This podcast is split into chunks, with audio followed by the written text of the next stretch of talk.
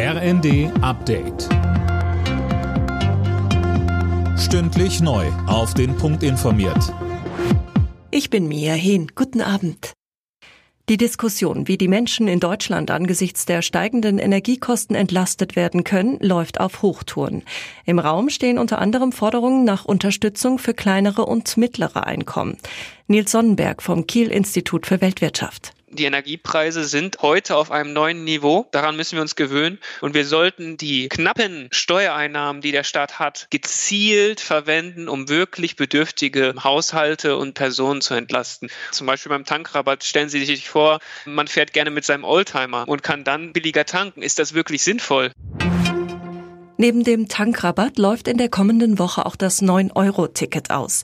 Die Deutsche Bahn zieht für das vergünstigte Ticket eine positive Bilanz. Allein der Konzern hat demnach 26 Millionen dieser Tickets verkauft.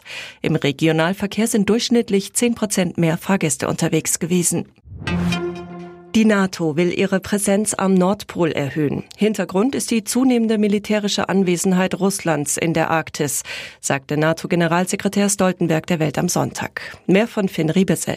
Moskau öffnet in der Arktis Stützpunkte aus Sowjetzeiten und stationiert neue hochmoderne Waffen, so Stoltenberg. Auch China interessiere sich zunehmend für die Region und verstehe sich als Arktis-Anrainer, so Stoltenberg. Die Arktis bietet viele Rohstoffe, außerdem gewinnt sie als Handelsweg an Bedeutung. Zu der Region gehören Gebiete verschiedener Staaten, darunter Kanada, die USA, Norwegen, Dänemark mit Grönland, Island, Schweden und Russland. Die Hotels rund um den Weltraumbahnhof Cape Canaveral in Florida sind ausgebucht. Morgen startet dort eine Rakete zum Mond, unbemannt. 100 bis 200.000 Menschen wollen das Spektakel vor Ort miterleben.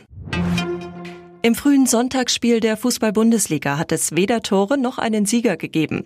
Köln und Stuttgart trennten sich 0 zu 0. Dabei konnte der FC seine Überzahl in Hälfte 2 nach einer roten Karte gegen den VfB nicht nutzen.